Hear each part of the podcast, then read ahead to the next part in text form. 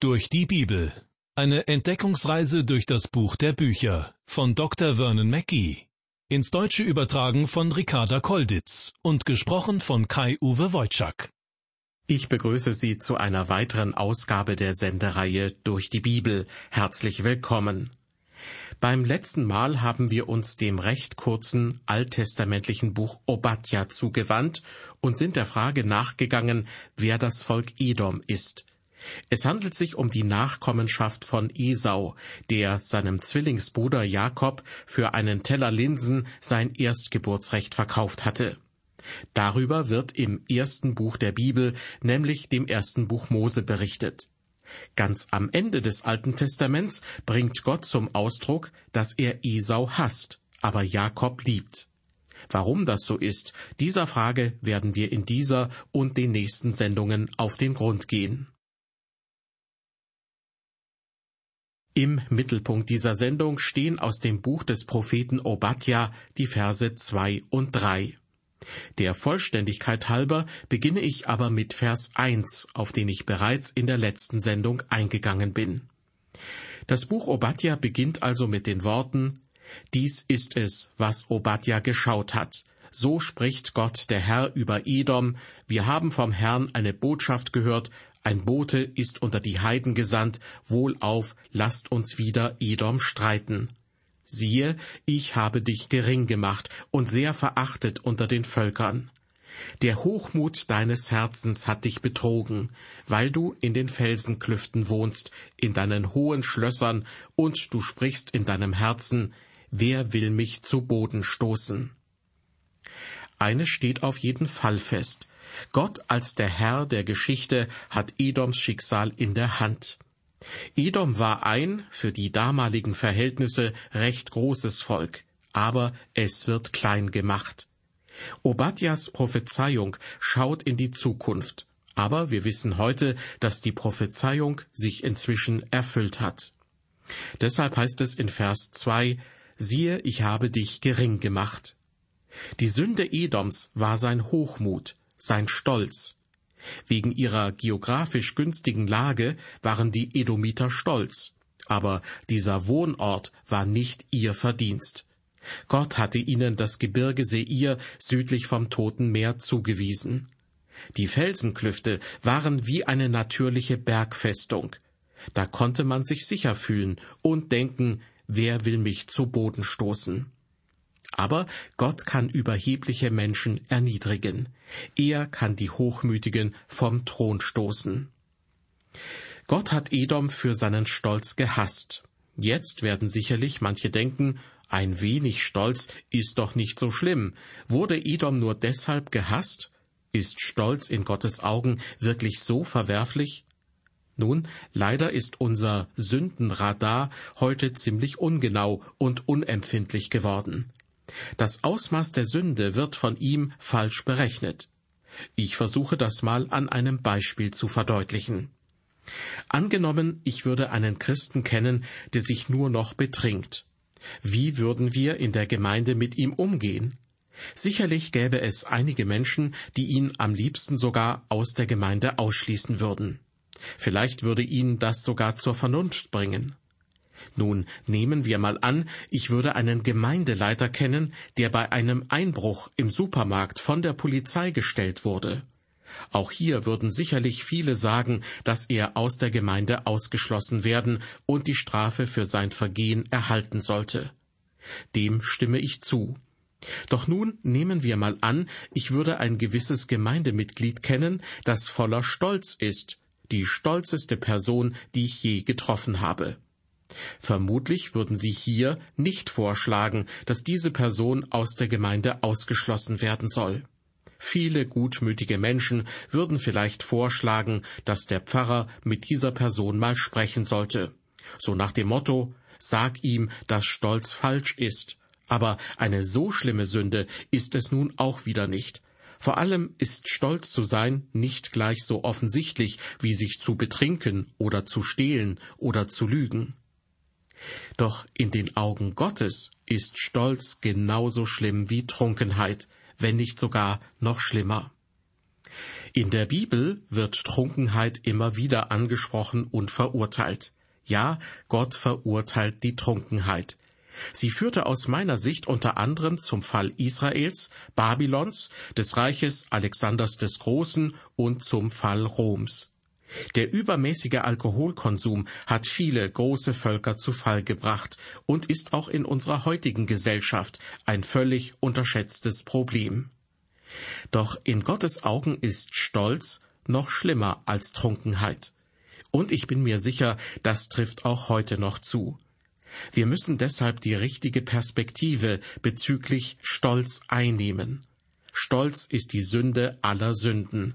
In der Bibel wird Stolz mehr als alles andere verurteilt. Gott hat gesagt, dass er Stolz hasst, und wenn Stolz das ist, was Edom charakterisiert, dann kann Gott auch sagen, doch hab ich Jakob lieb und hasse Isau. In den Sprüchen Salomos Kapitel 6 werden sieben Dinge aufgezählt, die der Herr hasst. Zitat Diese sechs Dinge hasst der Herr, diese sieben sind ihm ein Greuel. Stolze Augen, falsche Zunge, Hände, die unschuldiges Blut vergießen, ein Herz, das arge Ränke schmiedet, Füße, die behende sind, Schaden zu tun, ein falscher Zeuge, der frech Lügen redet, und wer Hader zwischen Brüdern anrichtet. Stolze Augen sind der erste Punkt auf der Liste. Doch das ist nicht alles, was Gott über Stolz zu sagen hat. Gott sagt, dass er den Stolzen widersteht, aber den Demütigen zur Seite steht. So lesen wir im Buch der Sprüche Kapitel 8, Die Furcht des Herrn hasst das Arge. Hoffart und Hochmut, bösem Wandel und falschen Lippen bin ich Feind.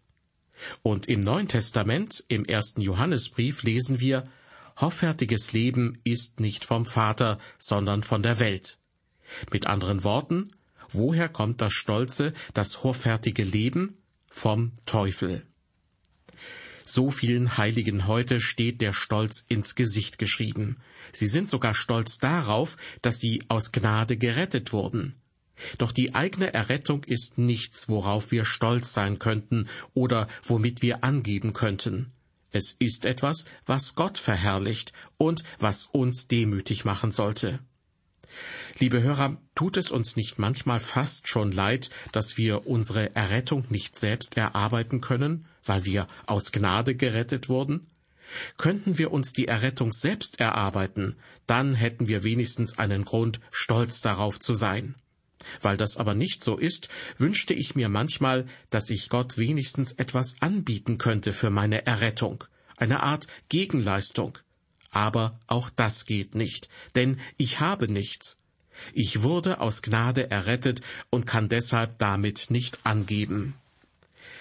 Zu viele Leute geben auch damit an, dass sie Sünder gewesen sind. Gott aber schenkt den Demütigen Gnade. Paulus schreibt, Seid so unter euch gesinnt, wie es auch der Gemeinschaft in Christus Jesus entspricht. Welche Gesinnung hatte er sich vorgestellt? Ohne Frage Demut und Sanftmut. Jesus sagte, Nehmt auf euch mein Joch und lernt von mir, denn ich bin sanftmütig und von Herzen demütig. Stolz zerstört bei vielen Christen ihr Glaubenszeugnis und macht sie somit klein für Gott. Sie bezeugen ihren Glauben, aber am Ende sieht man nur ihren Stolz. Letztendlich werden sie von ihrem Stolz zu Boden geworfen. Nicht vergessen sollten wir, dass Stolz auch die Sünde Satans war. Oder denken wir zurück an Nebukadnezar und erinnern wir uns, dass Stolz die Ursache für seinen Wahnsinn war. Der König spazierte wie ein Pfau in seinem Palast herum und verkündete, das ist das große Babel, das ich erbaut habe zur Königsstadt, durch meine große Macht, zu Ehren meiner Herrlichkeit. Und was passierte mit Nebukadnezar? Ehe noch der König diese Wörter ausgeredet hatte, kam eine Stimme vom Himmel. Dir, König Nebukadnezar, wird gesagt, dein Königreich ist dir genommen. Man wird dich aus der Gemeinschaft der Menschen verstoßen, und du sollst bei den Tieren des Feldes bleiben. Das war kein Unfall, Die heutigen Psychologen würden Nebukadnezars Zustand wohl als Hysterie bezeichnen, die zu einer Form von Amnesie führte. Er wusste nicht mehr, wer er war, und er lebte wie ein Tier auf dem Feld. Warum? Weil ein stolzer Mann auf den Boden der Tatsachen zurückgebracht werden muss. Gott entthronte Nebukadnezar und ließ ihn wie ein Tier leben. Wie können wir Stolz nun definieren? Wer ein stolzes Herz hat, hat eine Lebenseinstellung, die vorgibt, dass man eigentlich ganz gut ohne Gott leben kann. Hier im Buch Obadja lesen wir, dass Stolz das Volk der Edomiter ergriffen hatte. Zugleich erinnern wir uns daran, dass Esau, der Stammvater der Edomiter, sein Erstgeburtsrecht verachtet hatte.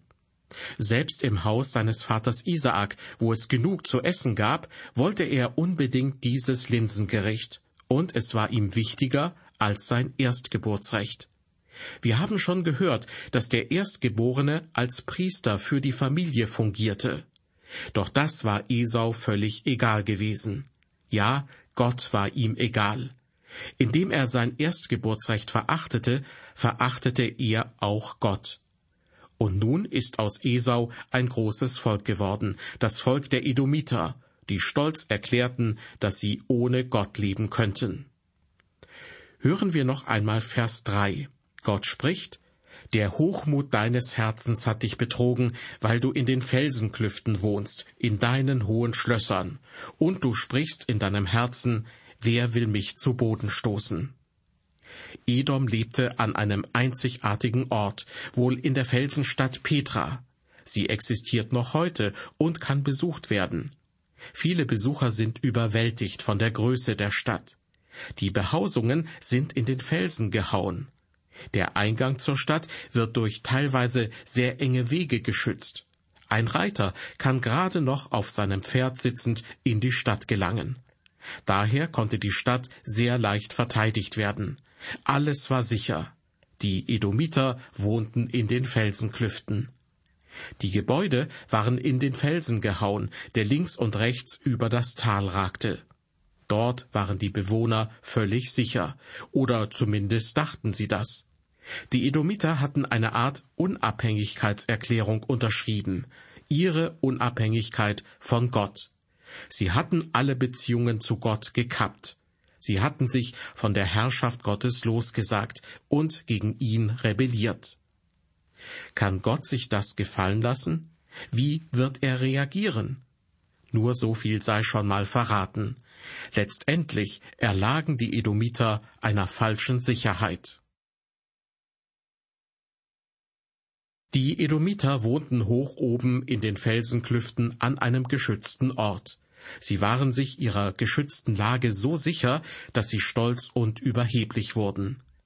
Die Luther-Übersetzung nennt diese Haltung den Hochmut deines Herzens. Die Edomiter waren überzeugt, dass sie auch ganz gut ohne Gott klarkommen würden. Doch diese stolze und hochmütige Einstellung kann Gott nicht auf sich beruhen lassen. Obadja sieht prophetisch Gottes Handeln voraus und drückt es sprachlich so aus, als wäre es schon geschehen. Denn Gott spricht, ich habe dich gering gemacht und sehr verachtet unter den Völkern. Ein hochmütiges Herz wird Gott immer wieder auf den Boden der Tatsachen zurückbringen. Der Mensch muss Leid erfahren durch Krieg, Krankheit oder Tod. Das Volk wird zahlenmäßig kleiner oder sein Einfluss wird geringer. So erging es auch Edom. Wie genau Gott dieses Volk klein macht, hören Sie in der nächsten Folge unserer Sendereihe durch die Bibel. Bis dahin, auf Wiederhören und Gottes Segen mit Ihnen.